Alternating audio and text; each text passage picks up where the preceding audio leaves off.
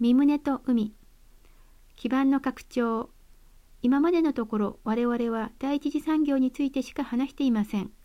では船舶備品のような第二次産業についてはどうでしょうか？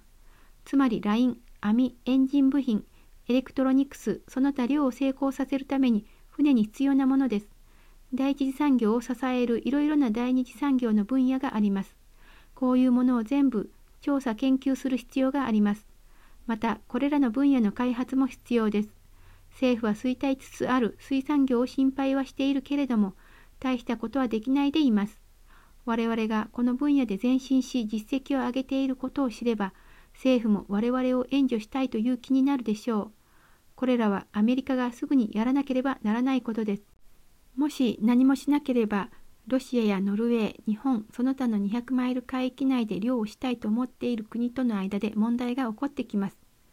アメリカがその両場を活用していないということを知れば、彼らは自分たちの市場のためにどうしても利用したいと思うようになります。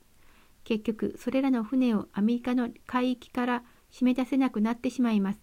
もし我々が魚を取っていれば、良い値段で大量の魚を彼らに売ることによって、その圧力に応えることができます。必要な魚を取るために遠いところまで後悔しなくても済むのですから彼らは喜んでそれを買うしアメリカもいい儲けになります。だからといって決してやましいことではありません。しかしもし我々が魚を取っていなければ彼らは何度も何度も漁にやってくるし自分たちの国民に食料を供給することができないと不平を言うようになります。ある意味ではこのアメリカに対する彼らの不平は正しいのです。しかし我々は神様の援助の下に漁をし、その機代を作ります。そして大きな変化が水産業界に起きることになるでしょう。これは単なる空想ではありません。今、先生が皆さんに話しているこの時でさえ、それは着実に進行しています。皆さんは海とはどういうものであるか、一旦つかみさえすれば、それを途中で投げ出すようなことは絶対にしないでしょう。それが魚釣りの精神に近づくための早道なのです。マグロは最も偉大な魚です。クジラは確かにはるかに大きいけれども、それは魚ではありません。それは全く別のものです。しかしマグロは魚です。だからそれはあらゆる魚の王様だと我々は言うことができます。世界の他のところではすでに我々の大型マグロ船が4隻操業しています。これらの船はアフリカで漁をしています。だいたい150フィートの長さの船です。その他に南アメリカで10隻のエビ漁用の船が操業しています。それは創業1年目にして投資資本の全額を取り戻すことができました。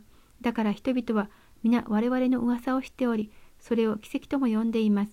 そして彼らの言うことは正しいのです。一度海に慣れてしまえば陸にしがみついている理由はなくなります。陸上よりも海上における方がいろいろなチャンスややるべきこと、なさなければならないことが多いのです。本当にそうなのです。夫が6ヶ月間会場に出たきりだという理由は、彼を捨てていく妻たちが皆さんの中にいますか？あるいは妻が海へ行けば、夫は彼女を捨て去りますか？我々は自分の販売網を持っているのですから、魚を釣ってきても売れないで困るということはありません。また同様に、たとえ漁師たちがムーニーだという理由で売るのを拒んだとしても、販売員たちはそれで困ることはありません。我々は魚を取ってそれを売ります。そしてそこからさらに発展します。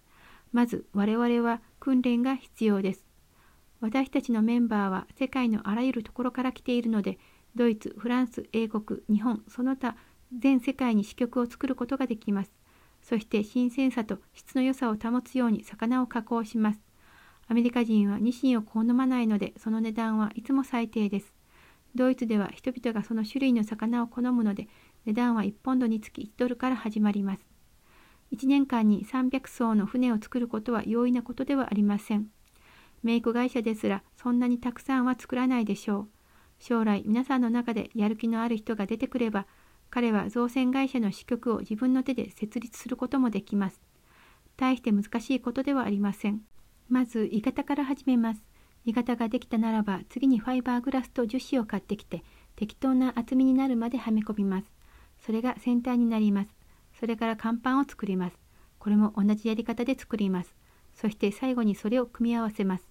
覚えが良ければ大して難しい仕事ではありません。教会の仕事もまた皆さんの仕事であり、カープの指導者であるとか、州の責任者であるとか、皆さんは何でもやれます。一方ビジネスはまた別の領域です。だから船を作ったらトロール船で魚を取ったり、番で魚を売りに行ったりすればよいでしょう。そうではないですか？州の責任者たちはこれが分かれば州の境界センターを内陸部から海岸近くへ移動することになるでしょう。グッドゴーはどのくらい良い漁船ですか？それは本当に素晴らしい船なのです。メンバーたちの中で今年一番の漁師はゲイハートでした。彼はワンホープ1を使っていましたが、それは美しい船なのです。またそれは我々の最初の船なのですが、彼はそれを運転していました。最初ゲイハートはそういう美しくて頑丈な船は私たちの手によっては作ることができないと思っていたのですね。ワンホープ号と他の船とは天と地ほどの差があります。ゲイハート、ビーモラーのワンホープ号についての証。この船は極めて特別な船です。お父様は誠の人ですが、この船はちょうどお父様のようです。だから私はこの船のことをメシア船と呼んでいます。本当に誠の船なのです。この船が水の上を走っているのを見たとき、私は非常に驚きました。私が初めて操縦したのは夜だったのですが、とても扱いやすくて信じられないほどでした。同じくらいの大きさのメイコに比べてこの船は水の上でははるかに安定しています。この船は優秀な船です。海上で波が小さな船に押し寄せてくるとき、船はそれにぶつかって激しく揺れ動きますが、この船は大したもので波を切って進むのです。水はしぶきを上げて船から散っていきます。まるで波にはぶつかっていないみたいに滑らかに切って進みます。この船はメイコよりも約2000ポンドも重いのです。ということは2000ポンド分安定し、しっかりしています。それを考慮に入れた上で、その船がメイコと同じエンジンを使い、しかもメイクほどには燃料を食わないことを知れば、その秘密は一体何だろうと不思議に思うに違いありません。メイコの2倍の重さがあり、同じエンジンをつけていたとしても、2倍の燃料を食うことはありません。少々多くの燃料を食うことはありますが、それほど多くではありません。大体同じなのです。この船には何か特別なものがあり、それはデザインの仕方に多少関係しています。人々はこの船が水上にいる時や水から上がった時を見ているので、本当にこの船が素晴らしいものだということを知っています。この船を操縦するのもまた素晴らしいことです。それと比較しうるどんな船よりも安定しているのです。この船は同じ種類、同じ大きさの船とは比べ物になりません。水の上で安定しているのです。名子あるいはそれと類の船に乗ったことがある人ならば即座にその違いに気づきます。船全体もそうですがどのようにデザインされたかどのように調和しているかが他と違っているのです。多くの漁師たちがやってきてそれを見て買えるものかどうかを聞くのです。その気さえあれば簡単に売ることができます。本当に誠の船なのです。